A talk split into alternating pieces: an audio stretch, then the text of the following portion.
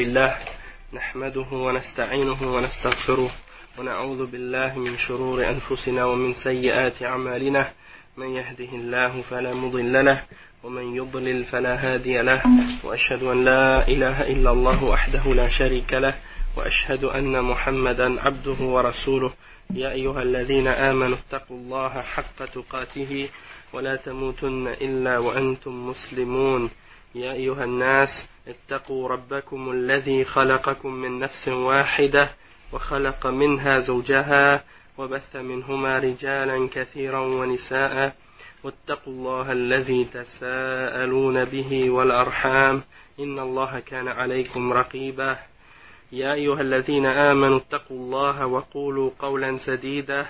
يصلح لكم أعمالكم ويغفر لكم ذنوبكم ومن يطع الله ورسوله فقد فاز فوزا عظيما وإن خير الكلام كلام الله وخير الهدي هدي محمد صلى الله عليه وسلم وإن شر الأمور محدثاتها وكل محدثة بدعة وكل بدعة ضلالة وكل ضلالة في النار. أما بعد. Donc, Alhamdulillah, aujourd'hui on va commencer ensemble un livre. En fait, c'est une petite risala du Cheikh Muhammad ibn Abdul Wahhab, euh, rahimahullah, Cheikh al-Islam. Et on va le lire, c'est un livre qui s'appelle Al-Qawa'id al-Arba'a, c'est-à-dire les quatre principes ou les quatre fondements. Et on va lire ce livre aujourd'hui avec l'explication du Cheikh Salih al-Fawzan. Salih al-Fawzan, ibn Abdullah al-Fawzan. Et puis, euh, c'est une, une, petite risala, elle n'est pas longue, mais le Cheikh, euh, bon, il a mis des points dans ce, livre-là qui sont parmi les fondements yani, du tawhid. Et ça nous aide à comprendre par la suite le tawhid et les dangers du shirk. Et ça nous aide, ça nous protège par la suite également euh, contre le fait de yani, tomber dans quoi que ce soit qui a rapport avec le shirk. Et avec les explications supplémentaires que le Cheikh Saleh Al-Fawzan a rajoutées à ce livre, ben, ça devient, masha'Allah, un livre vraiment, vraiment intéressant et vraiment fort, yani, rempli d'informations importantes et de compréhension, euh, yani, que musulman n'a le droit d'ignorer. Hein? Aucun musulman n'a le droit d'ignorer ces informations-là. D'accord? Et malheureusement, c'est le cas, yani, souvent, c'est que la majorité des musulmans, ou la plupart des musulmans, et en particulier les musulmans qui vivent en Occident, eh bien, ils ignorent ces quatre principes-là. Et on peut dire en fait que c'est la suite, ou bien c'est, disons, un, surplus de qu'est-ce qui vient après Al-Usul al-Salata, les trois fondements de Cheikh euh, Muhammad Abdul Wahhab.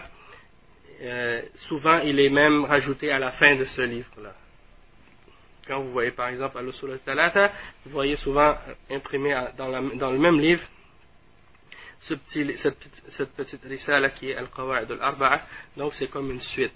Okay? Donc, Inch'Allah, on va commencer, bi'idhnillah. Le Cheikh, il dit, Bismillah ar-Rahman ar-Rahim, ça c'est la parole du Cheikh euh, Muhammad ibn Abdul Wahhab qui commence, il dit, Asalullah al-Karim, Rabb al-Arsh al-Azim, أن يتولاك في الدنيا والآخرة وأن يجعلك مباركا أينما كنت وأن يجعلك ممن إذا أعطي شكر وإذا, وإذا ابتلي صبر وإذا أذنب استغفر فإن هؤلاء الثلاث عنوان السعادة Donc la traduction de ça c'est que le cheikh il commence en disant Bismillah ar-Rahman ar-Rahim au nom d'Allah le tout miséricordieux, le très miséricordieux je demande à Allah subhanahu wa ta'ala hein, le généreux le Seigneur du trône, du grand trône, qu'il te protège dans cette dunya et dans l'akhirah. Et qu'il te bénisse, peu importe où ce que tu sois, et qu'il te fasse parmi ceux qui ont reçu la bénédiction d'Allah peu importe où que tu sois. Et qu'il fasse, et qu'il fasse de toi, ou qu'il te mette parmi ceux qui ont reçu, euh, lorsqu'il, non, qu'il fasse de toi, que lorsque, qu'il fasse de toi, ou qu'il fasse que tu sois parmi ceux que lorsqu'ils ont reçu quelque chose, lorsqu'on leur a donné quelque chose, ils sont reconnaissants envers Allah subhanahu wa ta'ala. Lorsqu'ils ont reçu quelque chose ou lorsque Allah leur donne quelque chose, ils sont reconnaissants. sabar. lorsqu'il est éprouvé, il fait preuve de patience et d'endurance. Lorsqu'il fait un péché, il demande pardon à Allah subhanahu wa ta'ala. Parce que ces trois choses-là, c'est, disons, les trois euh, grandes lignes de la, du bonheur. Hein, les trois grandes lignes du bonheur. Donc le cheikh, il commence maintenant, Cheikh Salih al-Fawzan, dans une petite introduction de, de l'explication de qu'est-ce qu'on vient de lire maintenant. Cheikh, il dit, هذه القواعد الأربعة التي ألفها الشيخ شيخ الإسلام محمد ابن عبد الوهاب رحمه الله هي رسالة مستقلة ولكنها تتبع مع ثلاثة الأصول. من أجل الحاجة إليها لتكون في متناول أيدي طلبة العلم.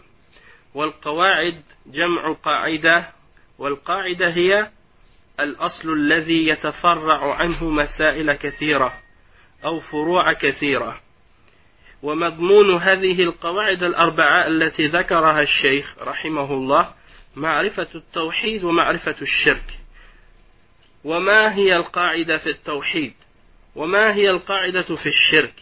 لأن كثيرا من الناس يتخبطون في هذين الأمرين. ويتخبطون في معنى التوحيد ما هو؟ ويتخبطون في معنى الشرك. ويفسرهما أو وكل يفسرهما على حسب هواه. ولكن الواجب أننا نرجع في تعقيدنا إلى الكتاب والسنة ليكون هذا التعقيد تعقيدا صحيحا سليما مأخوذا من كتاب الله وسنة رسوله صلى الله عليه وسلم لا سيما في هذين الأمرين العظيمين التوحيد والشرك Donc on va commencer à lire, à traduire cette partie. Le cheikh il dit que ces quatre fondements, ces quatre euh, règles que le cheikh, euh, cheikh euh, euh, Cheikh l'Islam Mohammed ibn Abdul Wahhab a écrit, c'est en fait un petit livre, une petite risala qui est écrit individuellement. Toutefois, elle est, comme on a dit tout à l'heure, elle est souvent imprimée à la fin de Thalathatul Usul, les trois fondements. Hein. Et euh, en fait, c'est parce que, étant donné qu'elle est si petite, souvent, bon, le fait de la mettre avec le Sul Thalatha, ben, ça rend plus facile sa diffusion. Puis, c'est donc plus facile pour que les étudiants puissent avoir une copie de ce livre avec eux. Wa alaykum salam wa rahmatullah. Le cheikh il explique que le mot qawa'id en arabe c'est le pluriel de qa'ida et que al-qa'ida c'est une base hein, de laquelle découlent plusieurs différentes questions ou différentes, euh, différents domaines ou différentes, euh, sujets, différents sujets. Okay? C'est comme euh, une base et puis c'est de, cette base-là il y a des branches qui sortent yani, de, à propos de ces quatre euh, bases-là. D'accord? Donc, ça, c'est Al-Qaïda. Si tu veux, c'est la fondation. La fondation. Les quatre fondements. Et après, le cheikh, il explique, il dit Il dit de quoi ça parle ces quatre euh, principes-là C'est quoi, de, quoi, de quoi parlent euh, ces quatre fondements? Il parle de la connaissance du tawhid et de la connaissance du shirk. Connaître le shirk et connaître le tawhid. Et ça, c'est, disons, le sujet le plus important dans l'islam, parce que c'est la base de l'islam. Et le cheikh, il dit, وَمَضْمُونُ هَذِهِ الْقَوَاعِدَ الْأَرْبَعَةِ الَّتِي ذَكَرَهَا الشَّيْخ hein, Il dit, donc on a, on a traduit ça, après il dit, c'est quoi le tawhid C'est quoi la règle dans le tawhid Et c'est quoi la règle dans le shirk Il dit que beaucoup de gens, ils font des énormes erreurs à ce sujet-là. Et ils se trompent à propos de ce sujet-là, à propos de ces deux choses-là, le tawhid et le shirk. Il se, il se trompe dans la, dans la définition du tawhid et il se trompe également dans la signification du shirk. Et il les interprète non pas selon les preuves des textes du Coran et de la Sunna, mais il les interprète selon leurs propres désirs et selon leurs propres intentions ou leurs propres passions et leurs désirs tu retournes dans certains livres et tu vois les définitions qu'ils donnent, qu'est-ce que c'est le shirk, et les définitions qu'ils donnent, qu'est-ce que c'est le tawhid, et tu vois qu'ils sortent une définition de nulle part. Et tu te demandes, mais d'où ça vient cette définition? D'où est-ce qu'ils ont trouvé cette signification-là? Ils n'ont même pas mentionné de hadith ou de ayat du Coran pour le supporter et pour le prouver. Donc, c'est comme si en fait ils ont inventé leur propre définition de ces deux termes. Donc tu peux voir tout de suite que lorsque tu vois pas de référence, tu, sais tout de suite qu'il y a quelque chose de louche. Tu sais tout de suite qu'il y a quelque chose qui ne tient pas. Donc le cheikh il dit que qu'est-ce qui est obligatoire pour nous C'est de ramener tous nos, fondements. Hein, lorsqu'on établit une règle dans la religion, eh ben, il faut qu'elle soit établie, cette règle, sur le Coran et sur la Sunna, pour que ce soit une règle qui va être correcte, qui va être bonne, qui va être valable Il faut qu'elle soit prise du Coran et de la Sunna du prophète sallallahu alayhi wa sallam, et en particulier, quand c'est une règle ou quand, quand, ce sont des règles qui concernent ces deux grands sujets, c'est-à-dire at-tawhid wa shirk, parce que c'est la base de la religion, d'accord الشيخ والشيخ رحمه الله لم يذكر هذه القواعد من عنده أو من فكره كما يفعل ذلك كثير من المتخبطين وإنما أخذ هذه القواعد من كتاب الله وسنة رسوله صلى الله عليه وسلم ومن سيرته. فإذا عرفت هذه القواعد وفهمتها سهل عليك بعد ذلك معرفة التوحيد الذي بعث الله به رسله وأنزل به كتبه معرفة الشرك الذي حذرها حذر الله منه وبين خطره وضرره في الدنيا والآخرة. هذا أمر مهم جدا وهو ألزم عليك أو نعم ألزم عليك من معرفة أحكام الصلاة والزكاة والعبادات وسائر أمور الأمور الدينية لأن هذا هو الأمر الأولوي والأساسي أو الأساس لأن الصلاة والزكاة والحج وغيرها من العبادات لا تصح إلا إذا تبنى على أصل العقيدة الصحيحة وهي التوحيد الخالص لله عز وجل Donc le cheikh, il est en train de, de nous donner euh, l'introduction à ce livre en fait pour nous faire comprendre l'importance de ce livre. Et il nous donne, il nous donne un, départ vraiment euh, intéressant. Il dit que, euh, premièrement, il y, a, il y a le Cheikh, Cheikh Mohammed ibn Abdul Wahhab, il n'a pas pris ces règles-là de lui-même. Il ne les a pas inventées.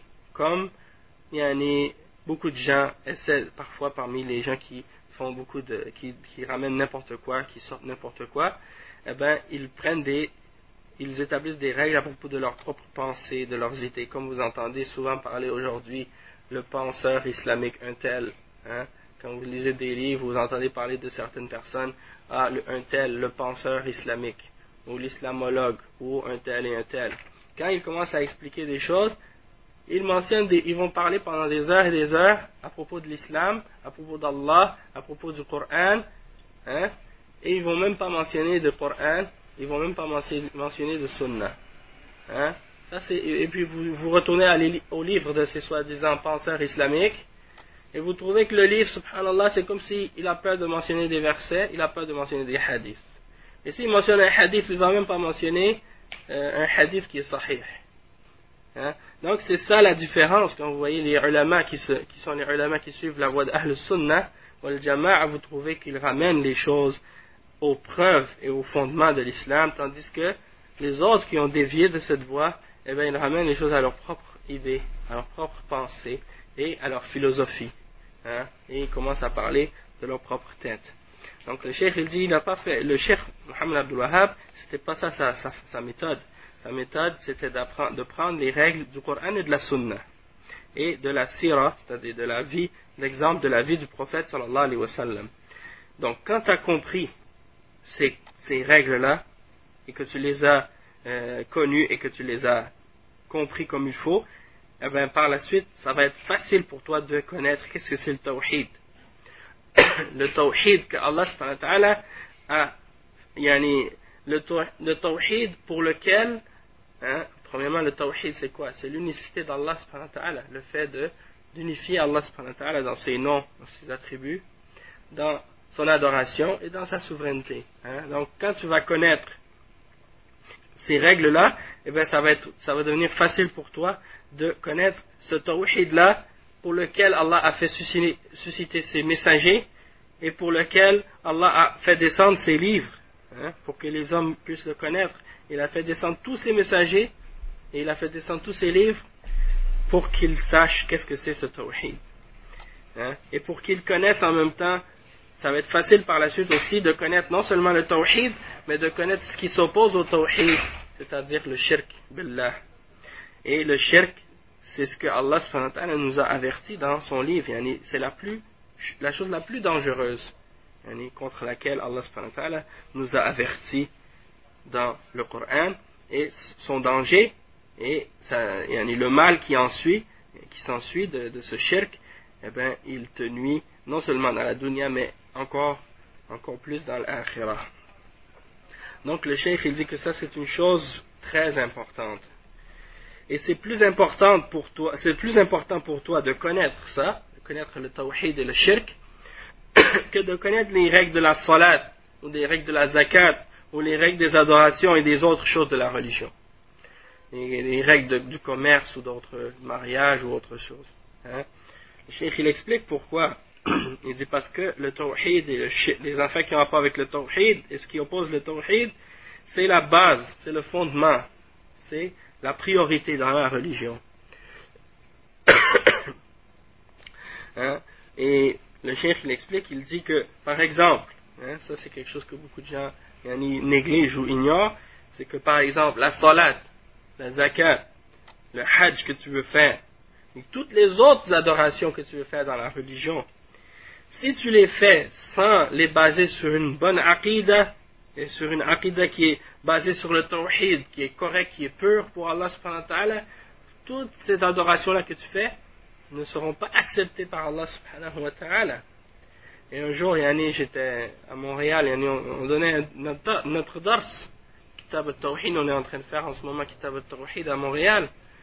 Et il y a toujours un, un frère qui s'assoit dans la mosquée, c'est, il est un peu âgé, hein, puis il s'assoit, il lit le Coran tout le temps dans la mosquée pendant qu'on fait nos durus.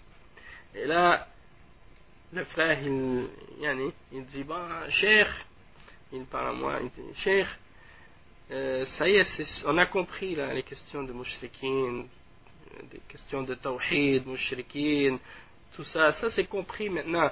Euh, apprends-nous des choses, euh, siyam, des choses comme ça, on a besoin d'apprendre ces choses-là. Hein? Donc, euh, j'ai dit subhanallah, j'ai dit la base de l'islam c'est de comprendre le tawhid, la ilaha illallah, Muhammad Rasulullah, et de comprendre ce qui s'oppose à ça. Si tu fais ton, ton jeûne de Ramadan, tu n'as pas compris la ilaha illallah comme il faut, il ne sera même pas accepté ton jeûne. Et quand tu penses à la grande quantité de musulmans dans la Ummah actuellement qui sont en train d'adorer autre que Allah qui adorent les tombes, qui adorent les morts, qui, vont demander des intercessions à ces, êtres-là en dehors d'Allah et qui disent la ilaha illallah jour et nuit mais qui n'ont rien compris de qu'est-ce que ça signifie et qui font tout ce qui s'oppose à ce shahada et que nous on est assis ici en paix en, en, tranquillité et qu'on les voit ces gens-là en train de se diriger vers Nar Jahannam. Alors là ça veut dire qu'en réalité on n'a pas encore compris et probablement que dans sa famille ce frère-là il y a beaucoup de, des membres de, sa parenté qui croient aux awliya et qui les invoquent en dehors d'Allah et qui croient au qubur et à des choses de ce genre. Hein, il y a des frères même, j'ai rencontré, ils me disent, moi ma mère elle faisait ça. Il y en a qui m'ont dit, moi ma grand-mère elle faisait ça, elle m'amenait avec, quand j'étais petit elle m'amenait au qubur et elle faisait des trucs de ce genre. Donc ça veut dire, subhanallah, comment par la suite tu peux dire, euh, yani, il faut, laisse-nous, yani, on va enseigner les, règles du hajj, on va enseigner les règles du siyam, ça il n'y a pas de problème, alhamdulillah. Mais il ne faut pas essayer de penser comme si ça y est, laisse tomber, on a compris le, shirk, on a compris le tawhid, parle-nous plus de ces affaires-là, maintenant parle-nous des règles du siyam. Non, chaque chose a sa place, et la place la plus importante, euh, c'est la place qu'on doit donner au tawhid pour avoir une bonne compréhension. Et encore plus lorsqu'on a compris que non seulement il y a des musulmans qui pratiquent ces formes de shirk actuellement dans le monde musulman, par milliers, hein, eh bien, non seulement ça, mais c'est qu'il y a des, en plus des dajjalin, des shayatin al-ins, non seulement qu'ils pratiquent, mais qui appellent les autres à le pratiquer. Et qui combattent le tawhid, et qui s'opposent à cette da'wah, qui est, qui est établie sur le fait de, de, clarifier pour les êtres humains l'adoration d'Allah subhanahu wa ta'ala. Donc, quand on a compris ça, et quand on a pris ça en considération, là, on comprend encore, encore plus l'importance de, bien être armé des preuves du Coran et des preuves de la Sunna pour être capable de se défendre et pour être capable de convaincre aussi les autres et de leur faire, de leur expliquer comme il faut les règles de l'islam et des bases de l'islam avec les preuves hein, pour être capable de les ramener au droit chemin.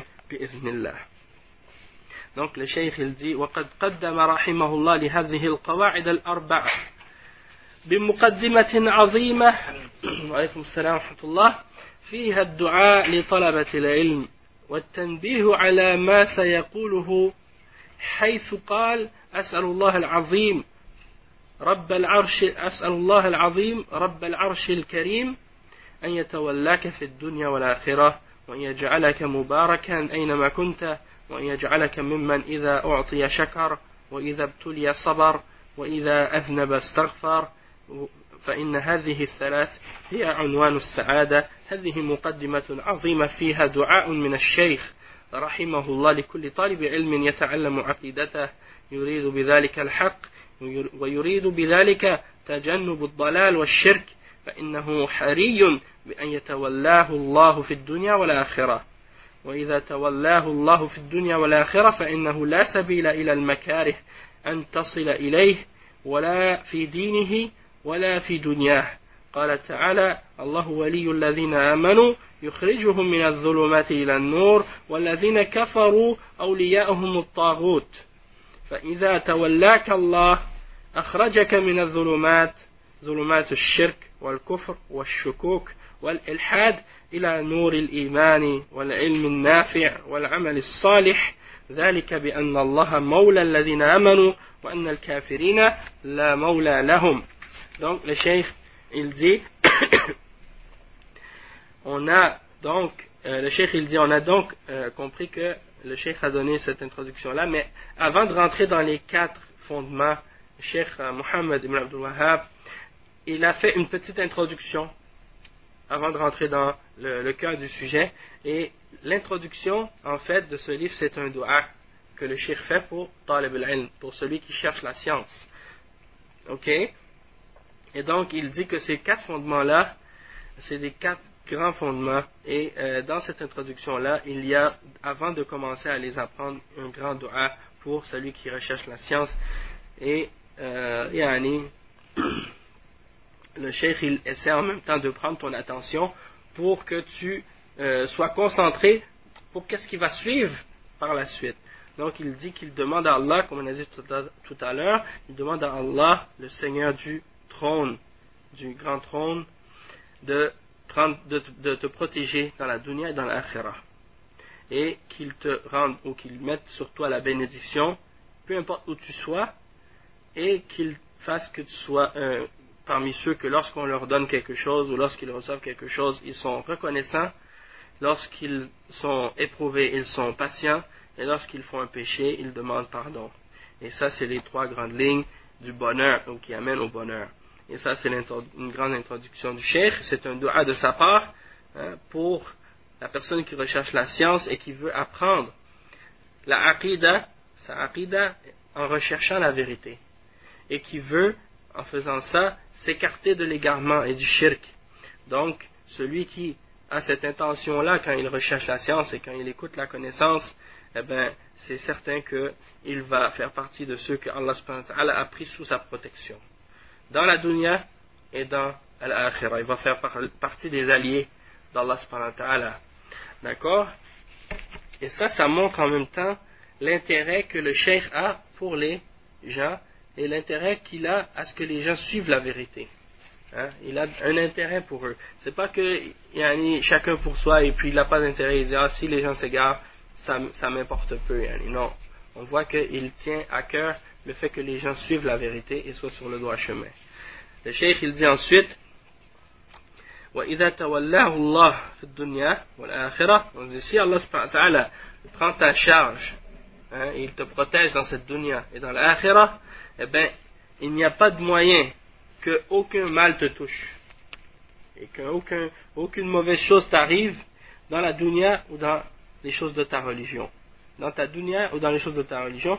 Et le cheikh il mentionne le verset 257 dans Surah Al-Baqarah et ça dit que Allah est le protecteur des croyants, hein, le wali des croyants, l'allié des croyants, le protecteur des croyants. Il les fait sortir de, des ténèbres vers la lumière, tandis que ceux qui ont mécru, leurs alliés sont les tawarit, hein, et c'est-à-dire les shayatines et tout ce qui est adoré en dehors d'Allah.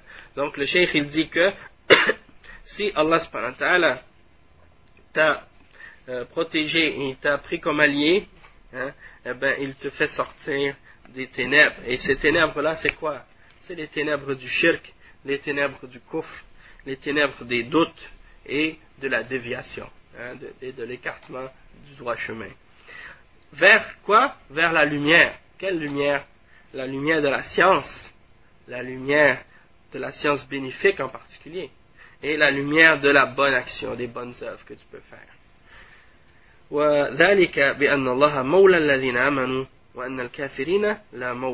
Ça c'est parce que Allah est le protecteur et le guide, hein, le protecteur et l'allié de ceux qui ont cru, tandis que les kafirin, ils n'ont pas de protecteur.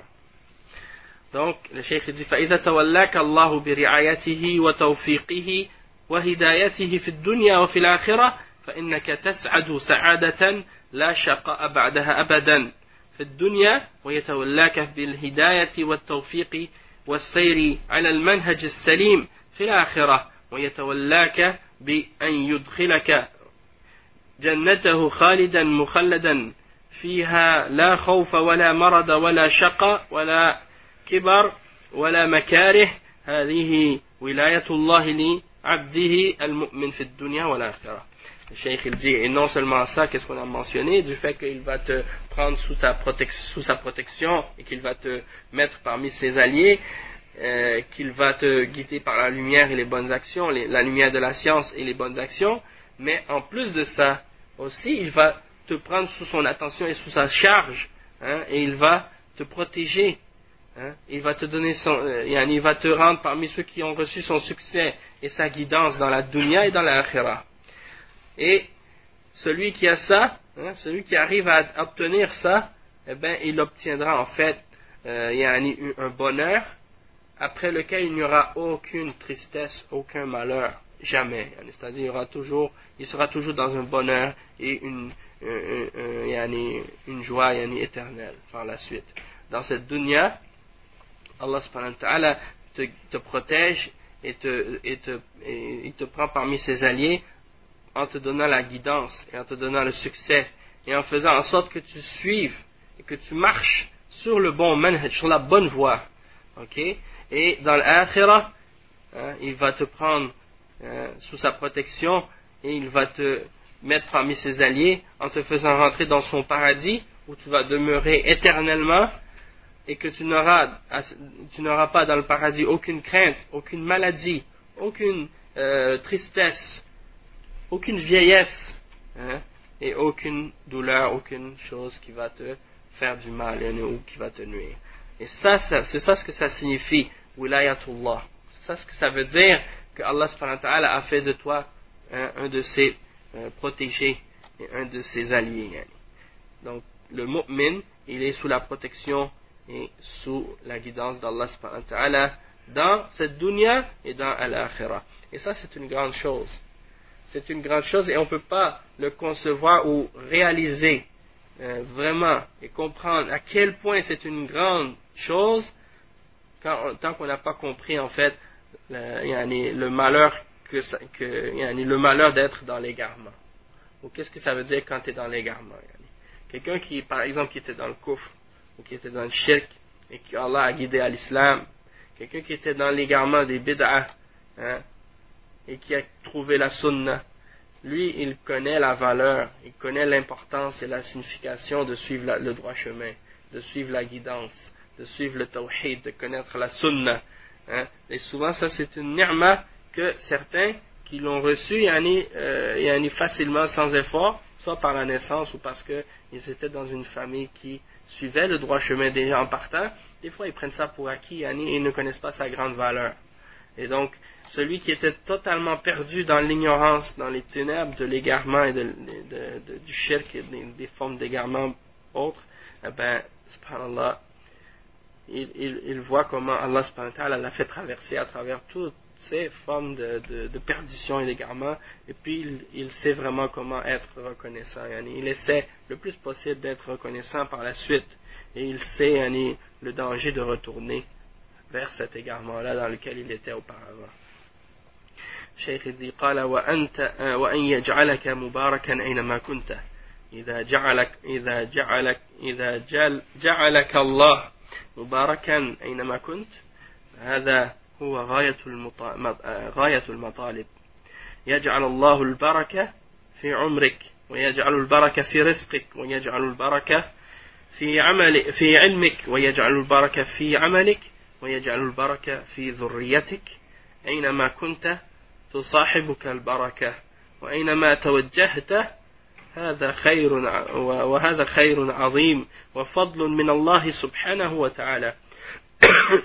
il dit que parmi les doigts, le, la, la, le doigt que le cheikh a fait c'est que Allah subhanahu wa ta'ala met, met, met, sa bénédiction sur toi peu importe où, que, où ce que tu sois peu importe où tu es. Et le cheikh il dit que lorsque le, euh, Allah met sa, sa, sa baraka sur toi, euh, al-baraka ça veut dire quoi en fait?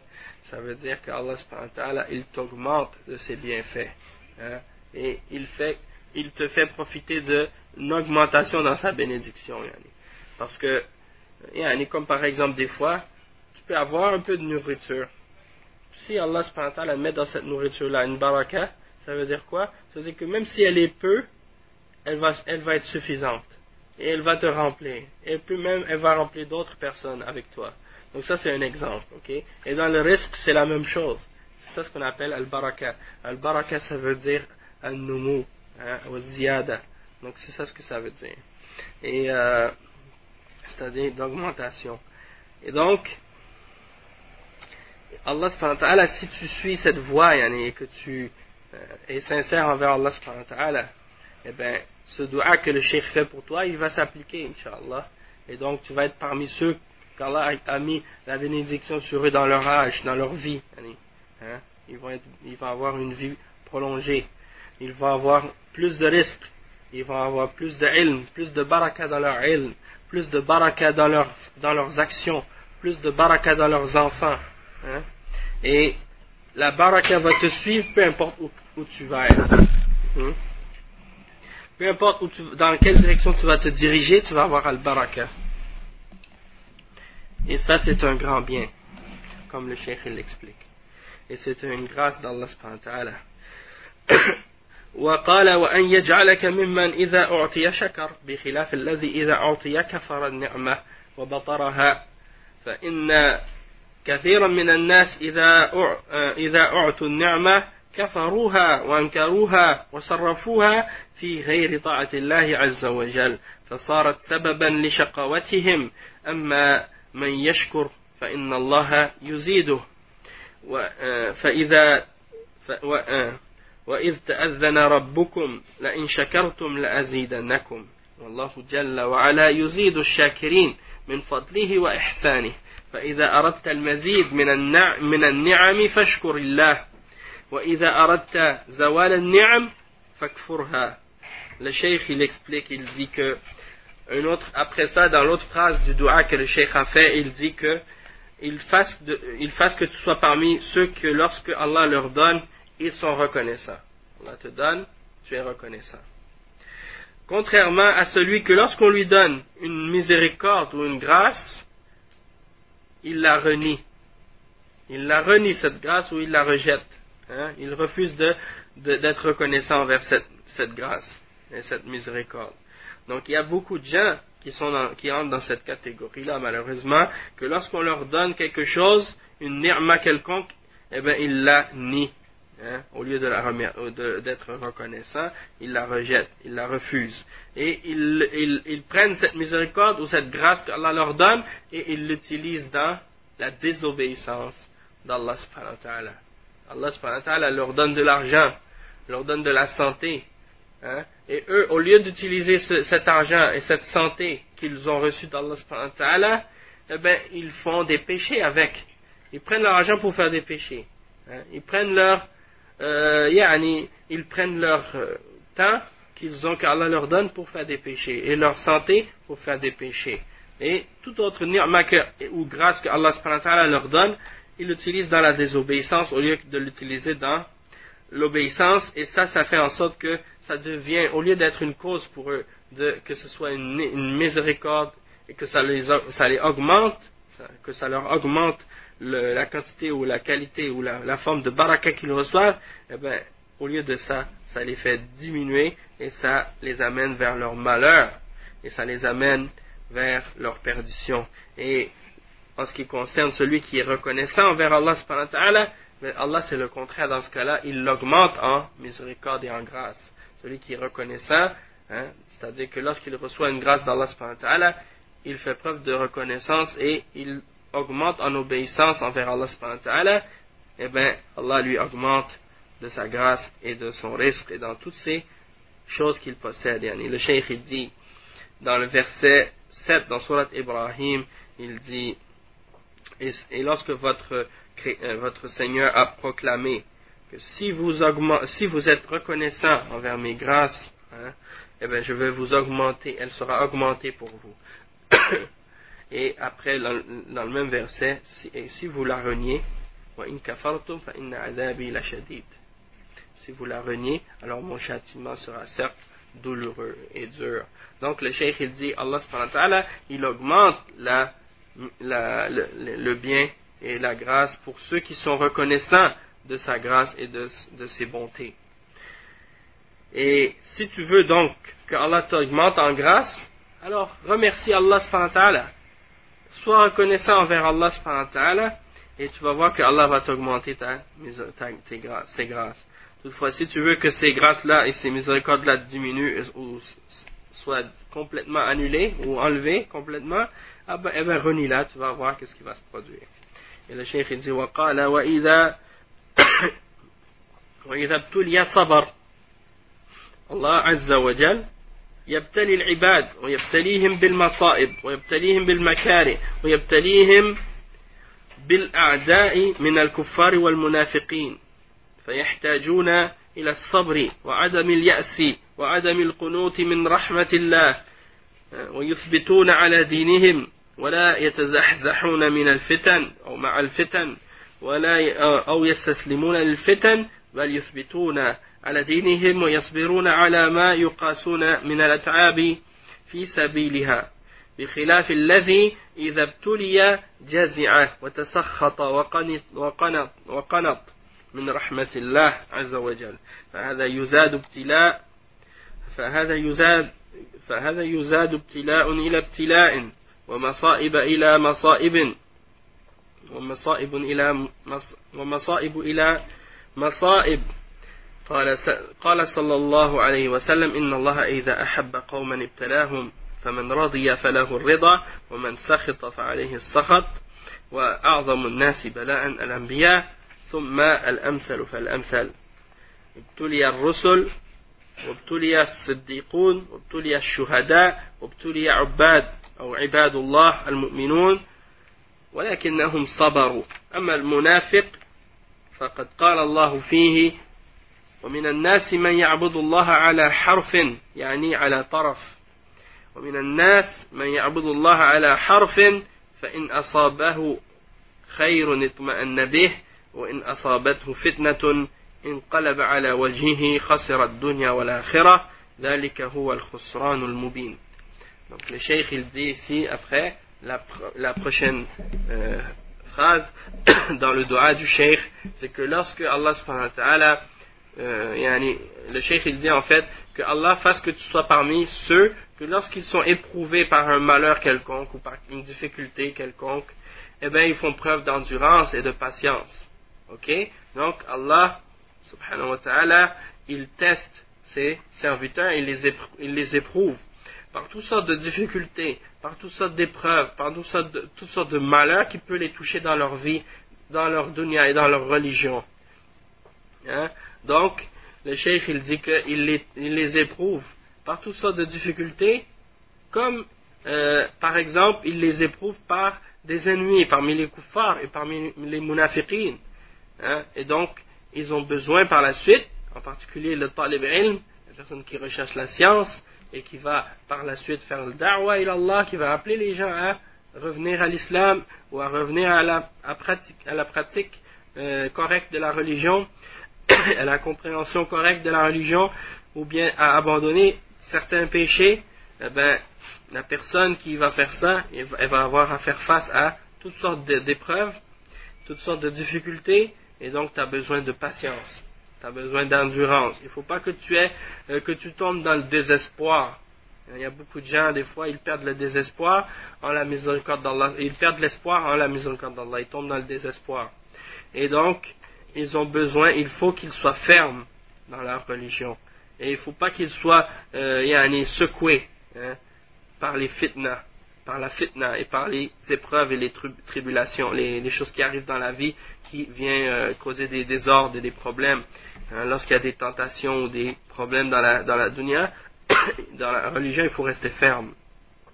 Et il ne faut pas non plus abandonner, baisser les bras, hein, et ça, baisser les bras devant les épreuves et les, devant les, difficultés. Il faut rester ferme. Hein. Donc il, faut rester ferme, il faut faire preuve d'endurance devant toute la fatigue et toutes les difficultés et les épreuves et les, choses qui sont dures dans la voie de la da'wah, dans la voie du ilm. Hein, dans la voie de la science. Contrairement à celui que lorsqu'il est éprouvé, il se plaint, il se met en colère, il perd l'espoir en la miséricorde d'Allah Donc celui-là, فهذا يزاد ابتلاء إلى ابتلاء ومصائب إلى مصائب donc celui qui perd de, la miséricorde d'Allah eh bien, il augmente d'une épreuve à l'autre et des masa'ib vers une autre, d'un malheur vers un autre. Comme le prophète sallallahu alayhi wa sallam, il dit que Allah lorsqu'il aime des gens, il les éprouve. Hein? Il les éprouve. Hein? Mais, euh, il y a un hadith qui dit khayran yusib minhu.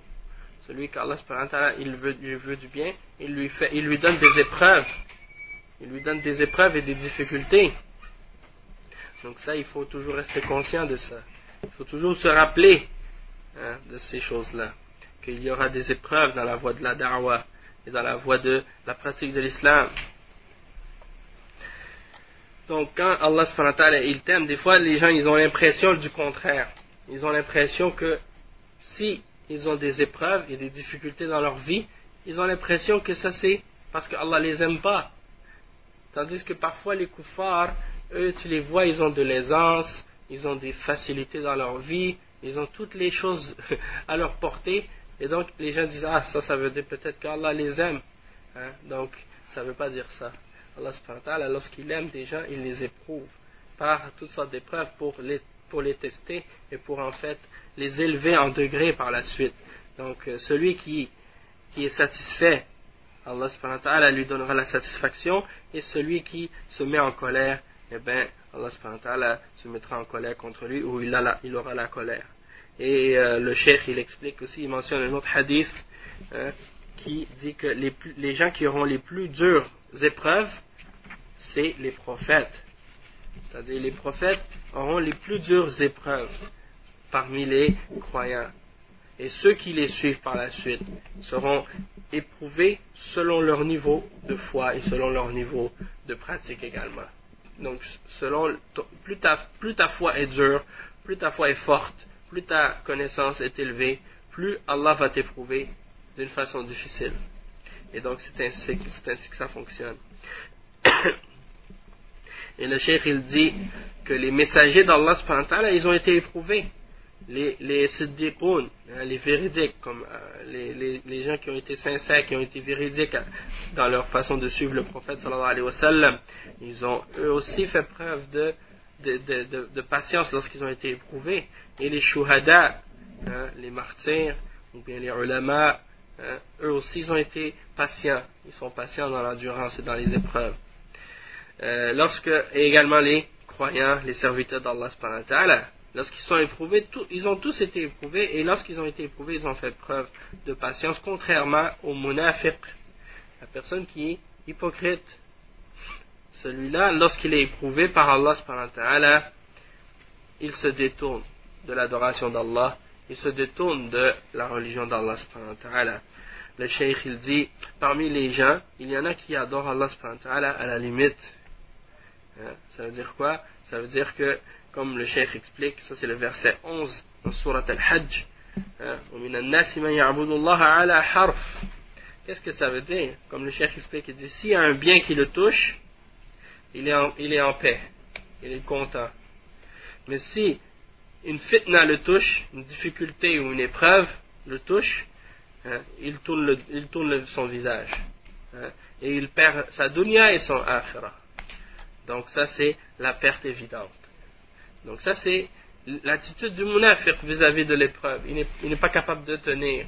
Quand la religion lui amène du bien, il est content. Ah, mashallah, ça c'est une bonne religion, elle est facile. Ah, on a plein de bien quand on la suit. Mais quand la religion est, il y a, euh, il y a des épreuves, il faut faire preuve de sacrifice, il faut, euh, il faut par exemple, euh, y faire preuve euh, de, de c'est-à-dire, il faut abandonner certaines choses que tu aimes, dans le but de plaire à Allah il faut souffrir parfois, et bien dans ce cas-là, non, eux ça leur fait pas plaisir, et donc là ils disent ah non, ça c'est pas une bonne religion. Et donc ça c'est la perte totale. Yani. Le cheikh dit فالدنيا ليست دائما نعيما وملذات وسرور ونصرا ليست دائما هكذا الله يداولها بين العباد الصحابة أفضل الأمة ما جرى عليهم من الابتلاء ماذا جرى عليه من الابتلاء والامتحان قال الله تعالى وتلك الأيام نداولها بين الناس ف ف فليوطن العبد نفسه. إذا إذا ابتلي فإن هذا ليس خاصا به. هذا سبق لأولياء الله. فيوطن نفسه ويصبر وينتظر الفرج من الله تعالى والعاقبة للمتقين.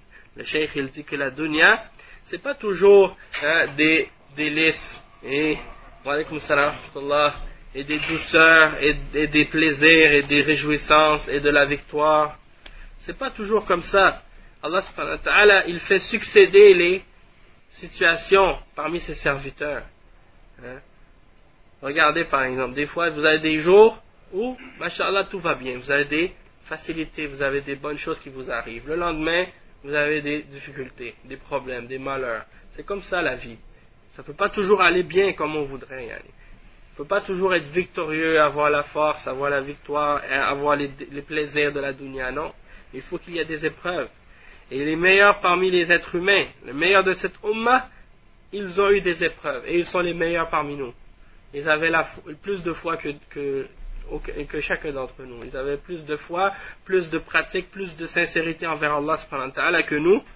Et malgré tout ça, ils ont eu des épreuves, ils ont eu des difficultés, ils ont eu des défaites parfois.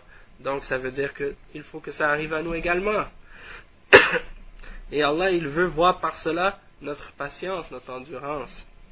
Cheikh il dit, et c'est ainsi que nous faisons que les jours se succèdent de cette façon. Et des fois il y a des bons jours et des fois il y a des jours mauvais. Hein, et on fait ça comme ça entre les gens. Et ça c'est le verset 140 de Surat Al-Imran. Donc le serviteur d'Allah il faut qu'il reste, il faut qu'il garde son âme bien stable et qu'il soit constant Hein, dans sa patience envers Allah lorsqu'il est éprouvé. Parce que c'est pas lui tout seul qui est éprouvé. Des fois, des fois, qu'est-ce qui arrive, c'est que les gens ils se font éprouver. Hein, Allah al parmi des fois même on entend des phare qui disent Mais pourquoi ça arrive à moi? Hein? Pourquoi ça arrive à moi? Mais même parfois des musulmans, Allah al ils disent ça. Pourquoi ça arrive à moi? Et il pense que ça arrive juste à lui. Le cheikh il dit c'est pas juste toi, c'est pas particulier à toi, ça arrive à plein de monde aussi en même temps. Il y a tout le monde qui ont des malheurs, d'accord? Donc rappelle-toi de, de ça et rappelle-toi pas seulement de ça, mais rappelle-toi que ceux qui ont vécu avant toi, parmi les gens qui étaient rapprochés d'Allah ils ont eux aussi eu des difficultés, des épreuves. Donc demande-toi pas pourquoi ça arrive à moi. Ceux qui étaient meilleurs que toi, dans la foi et dans la religion, ils ont eu des difficultés parfois plus, dures que toi. Donc demande-toi pas pourquoi. Comme si, il y en a des gens qui, s'imaginent comme si, mais qu'est-ce que j'ai fait de mal pour que ça m'arrive? Subhanallah. Il y a des gens qui étaient meilleurs que toi, qui n'ont pas fait de mal autant que toi, et qui ont eu des difficultés plus que toi.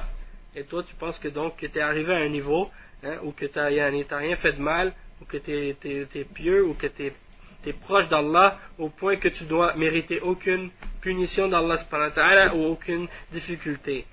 Hein? Donc le cheikh il dit, garde ton âme ferme et sois endurant et attends que Allah te donne sa victoire. Parce que c'est avec la patience qu'il y a la, victoire d'Allah Et la bonne fin, la bonne conclusion sera toujours pour les muttaqin, toujours pour les croyants. Et des fois on perd, euh, on perd, euh, on oublie de penser à ça et des fois on pense que la victoire est pour autre que les muttaqin.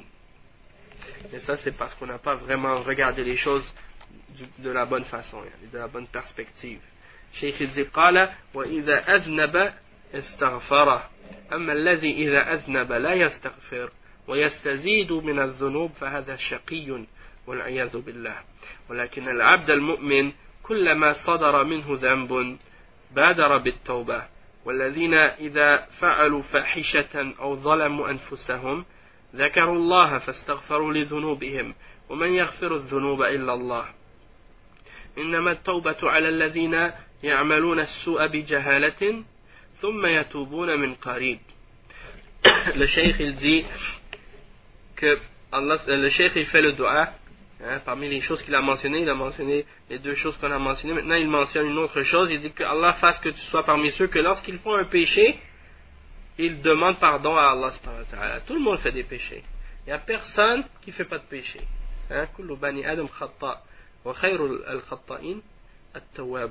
donc ça veut dire que tous les fils d'Adam font des erreurs et les meilleurs d'entre ceux qui font des erreurs ou des péchés sont ceux qui demandent pardon, qui reviennent à Allah en repentance.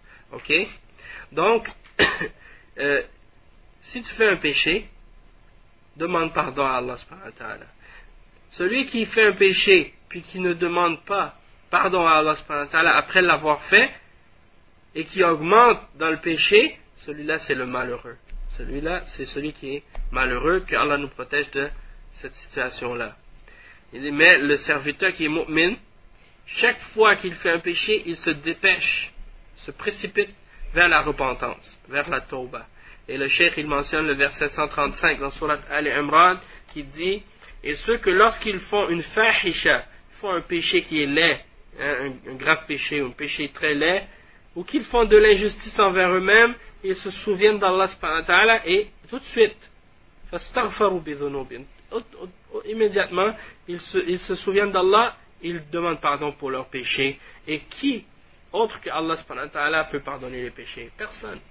Hein? C'est pas comme les chrétiens, par exemple, quand ils font un péché, ils vont voir le prêtre dans une petite boîte, ils ouvrent, et puis, c'est vrai, hein, ils rentrent dans le, qu'est-ce qu'ils appellent le, le, confessionnat, hein, le confessionnat, il rentre dans cette affaire-là, et là, le prêtre, il ouvre une petite fenêtre, il dit, vas-y mon fils, parle, dis-moi qu'est-ce que tu as fait, et là, tu lui racontes ce que tu as fait, et là, il te dit, va en paix, Dieu t'a pardonné. Et les chrétiens, ils croient que si tu ne demandes pas, tu, ne passes pas par le prêtre pour demander pardon, tu ne peux pas être pardonné. Il faut que tu passes par cet être humain-là pour te pardonner. Et lui-même, il fait des péchés. Donc comment il peut pardonner hein? Donc, ça c'est l'exemple chez ces gens-là. Tandis que pour nous, non. La, repentance, c'est basé sur la sincérité que le, serviteur a. Et c'est entre lui et Allah, d'accord? Donc, lorsqu'ils veulent être pardonnés, ils demandent à Allah parce que c'est lui seul qui peut pardonner les péchés. Et le cheikh, il dit,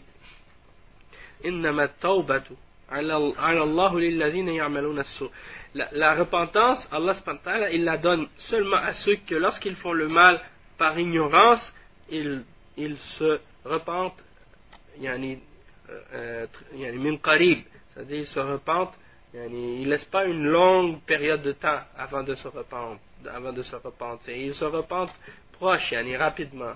Ok? Et l'explication de ce verset-là, c'est très important de l'avoir parce que souvent, des fois, les gens, ils lisent ce verset-là et ils le comprennent incorrectement. Parce qu'il dit le, verset qui font du mal bijahala. Hein? Bijahala, et jahala, ça vient de l'ignorance. Donc les gens, ils disent, ah, ceux qui font de, de péché par ignorance. Toutefois, il faut bien comprendre, comme le chef, je vais lire qu'est-ce qu'il explique, après vous allez mieux comprendre.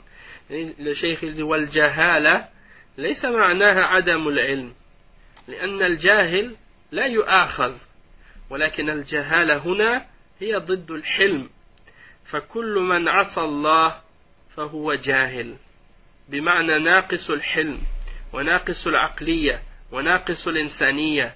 وقد يكون عالما ولكنه جاهل من ناحية أخرى من ناحية أنه ليس عنده حلم ولا ثبات في, في الأمور. ثم يتوبون من قريب يعني كلما أذنبوا استغفروا. ما هناك أحد معصوم من الذنوب ولكن الحمد لله أن الله فتح باب التوبة فعلى العبد إذا أذنب أن يبادر بالتوبة ولكن إذا لم يتب ولم يستغفر فهذه علامة الشقاء Le cheikh il dit que Al-Jahala dans ce verset là quand le, le cheikh il dit, euh, il dit le verset euh, 18, euh, non 17 dans Surat An-Nisa que la repentance, Allah il la donne à ceux qui font le mal par ignorance et qui se repentent hein, euh, rapidement. Le, le, mot jahala dans ce verset-là, ça ne veut pas dire ne pas posséder la connaissance.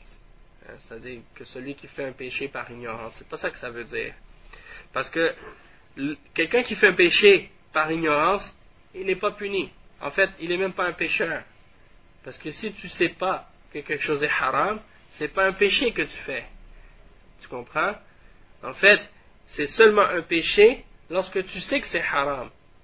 Celui qui, par exemple, est ignorant, il ne sait pas que l'alcool c'est haram, s'il boit de l'alcool, il ne savait pas que c'était haram, il n'est pas dans le péché. Donc il n'a pas besoin de se repentir puisqu'il était ignorant. Mais celui qui le fait avec connaissance, c'est lui qui est dans le péché. Et le cheikh, il explique que quand le cheikh, il parle ici de... Quand Allah, il dit dans ce verset-là, al-jahala, ça ne veut pas dire l'ignorance dans le sens que tu connais pas. Euh, connais pas l'interdiction de ce péché-là. Ça veut dire l'ignorance dans le sens que tu n'as pas de retenue, que tu n'es pas capable de te retenir hein, de ce péché-là et tu n'as pas, tu n'as pas utilisé, euh, disons, ta raison pour voir euh, euh, que cette chose-là est mauvaise et tu as perdu, disons, un peu de, de ton, de, de, ce qui te rend ou ce qui fait de toi un être humain, à. Hein, donc, tu t'es rabaissé à un niveau comme le niveau des animaux, hein, suivant tes passions et tes désirs. T'as pas, tu t'es pas retenu, tu n'as pas eu de hilm. Hein. Ça ne veut pas dire que tu eu, que t'as pas eu la connaissance, ça veut dire que tu n'as pas eu de retenue. Donc ceux qui font un péché, hein, parce qu'ils ont manqué de retenue. C'est ça que ça veut dire. Ça ne veut pas dire parce qu'ils n'ont pas eu la connaissance de l'interdiction de ce péché-là. D'accord? Donc, ça c'est un point important, puis ça clarifie quand même un point important que parfois les gens s'imaginent euh, en lisant ce verset-là que c'est une question de connaissance. Le cheikh il dit وقد يكون عالما ça se peut que tu aies la connaissance. Tu sais que l'alcool c'est haram, tu sais que le zina c'est haram, tu sais que voler c'est haram. Toutefois, tu es ignorant d'un autre point de vue. Tu es ignorant du point de vue que tu n'as pas su te retenir, te contrôler hein, et t'empêcher de, se faire, de, faire ce péché-là. Donc tu n'as pas eu de fermeté dans, les, dans, dans tes affaires. Et ensuite, quand le, le explique l'autre partie du verset qui dit min qarib c'est-à-dire ils se, ils, se repentent euh, rapidement ils ne laissent pas une période longue avant de se repentir et le cheikh il dit qu'en fait chaque fois que tu fais un péché tu, te, tu demandes pardon à Allah parce qu'il n'y a personne qui est protégé ou infaillible du péché il n'y a personne qui ne fait pas de péché comme, comme j'avais expliqué tout à l'heure mais alhamdulillah Allah a ouvert la porte de la repentance. Allah a ouvert la porte de la repentance et lorsque le serviteur d'Allah a fait un péché, hein, il doit se précipiter vers la repentance. Pas attendre, dire ah j'ai le temps. Quand, euh, quand, quand je vais être plus vieux, je vais me repentir. Ou bien avant la mort, je vais me repentir. Qui t'a dit que tu, qui t'a dit que tu vas avoir le temps de te repentir quand la mort va venir? Et qui t'a dit combien d'années tu vas vivre? Peut-être tu vas mourir dans peu de temps. Donc il ne faut pas hein, se, disons, mettre euh, son espoir en Allah au point de se sentir en sécurité de, des ruses d'Allah et de penser que euh, on a tout le temps devant nous comme certaines personnes. Peut-être tu meurs pendant ton sommeil. Peut-être que tu meurs au moment que tu, n'étais pas prêt. Donc il faut. Il y a des gens qui ont une mort, c'est-à-dire ils sont malades pendant longtemps, ils sentent que ah ça y est, la, la mort est proche. Ils peuvent se préparer, ils font tauba et tout. Hein. Mais il y a d'autres personnes, ils meurent sous le coup. Yani. Ils ne savent même pas qu'est-ce qui s'est passé. Hein. Donc c'est pour cette raison-là, tu ne peux pas savoir à l'avance et dire je vais me préparer ma tauba. Ah, je suis jeune, j'ai le temps encore. La, religion c'est pour les personnes plus, plus âgées. Moi je suis jeune encore, j'ai beaucoup de temps devant moi. Je peux profiter de la vie et m'amuser. Et le pire c'est que même parfois il y a des parents musulmans qui enseignent cette idée-là à leurs enfants et qui leur disent non, pense pas à pratiquer l'islam. Maintenant, laisse, laisse, pas ta barbe, là, tu as le temps encore. Lorsque tu, sois plus, lorsque tu seras plus âgé, tu auras le temps de, penser à ça, ces choses de religion. Pour l'instant, hein, jouis de ta vie, profite de ta, de ta jeunesse. Et ça, c'est sans, sans, sans, aucun doute, Yanni, c'est en fait des paroles qui leur sont inspirées par le shaitan. Peut-être ils sont, ils sont même pas conscients de ça, mais c'est le shaitan qui parle à travers leur bouche Yani, lorsqu'ils prononcent ces paroles-là. Donc, le cheikh, il dit que il faut donc te précipiter vers la repentance lorsque tu euh, as fait un péché. Et euh, si par exemple, si par exemple euh, tu as si par exemple tu as fait un péché puis que tu ne t'es pas repenti immédiatement et que tu, n'as pas demandé pardon à Allah, eh bien ça c'est un signe que tu es parmi ceux qui ont le malheur. Ok. Cheikh il dit وقد يقنط من رحمة الله ويأتيه الشيطان ويقول ليس لك توبة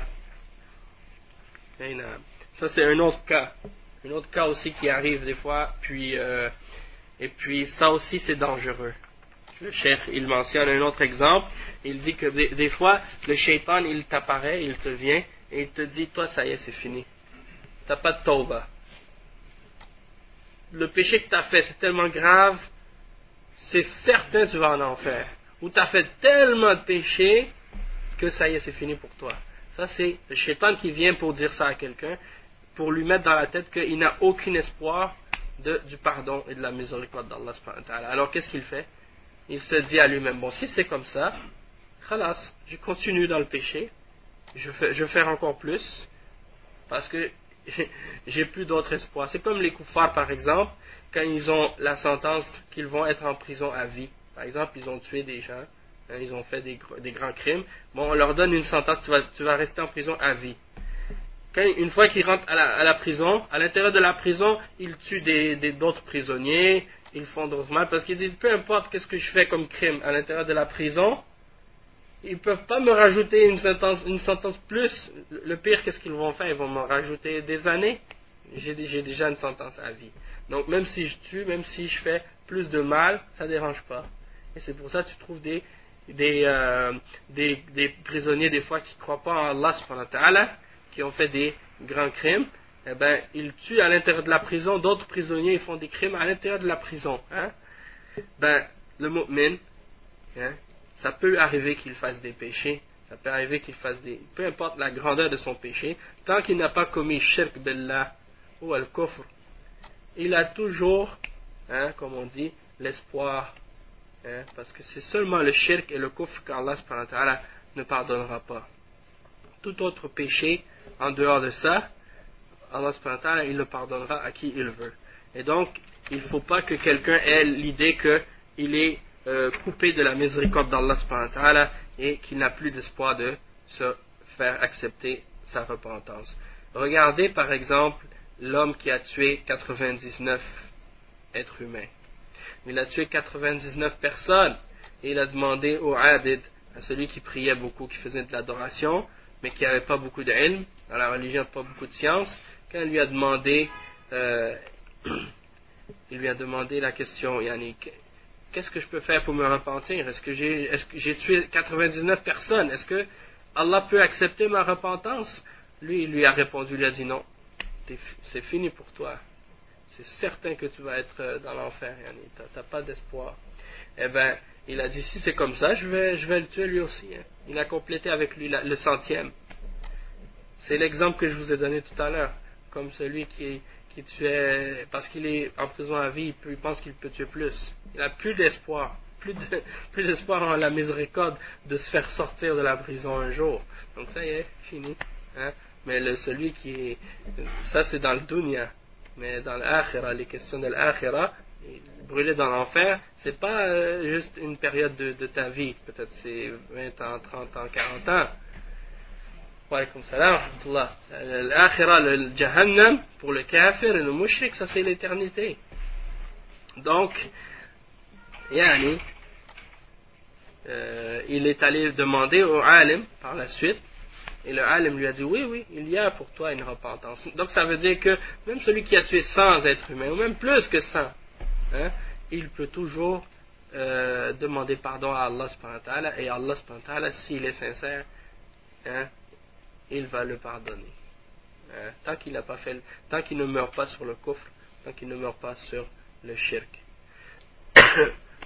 Donc euh, ça c'est un point important. Puis pour terminer ça, euh, on va juste lire la, la, la, dernier, le dernier paragraphe. Il dit وهذه الأمور الثلاث إذا أعطي شكر إذا ابتلي صبر وإذا أذنب استغفر هذه عنوان السعادة, السعادة من وفق لها نال السعادة ومن حرم منها أو من بعضها فإنه شقي Le chef dit que ces trois choses-là, lorsque tu reçois, tu es reconnaissant, lorsque tu es testé ou éprouvé, tu es patient et endurant, et lorsque tu fais un péché, tu demandes pardon, ça c'est les trois grandes lignes du bonheur, et celui qui a réussi à atteindre ce niveau-là, il, il a reçu le bonheur. Et celui qui, en a été privé, hein, eh bien celui-là, ou bien qui a été privé de ces trois choses-là, ou bien une d'entre elles, ou certaines d'entre elles, eh bien lui, il est parmi les gens qui sont malheureux. Donc on va s'arrêter ici pour maintenant, et puis on continuera, inshallah, après la pause, bi'aznillah. سبحانك اللهم وبحمدك أشهد أن لا إله إلا أنت أستغفرك وأتوب إليك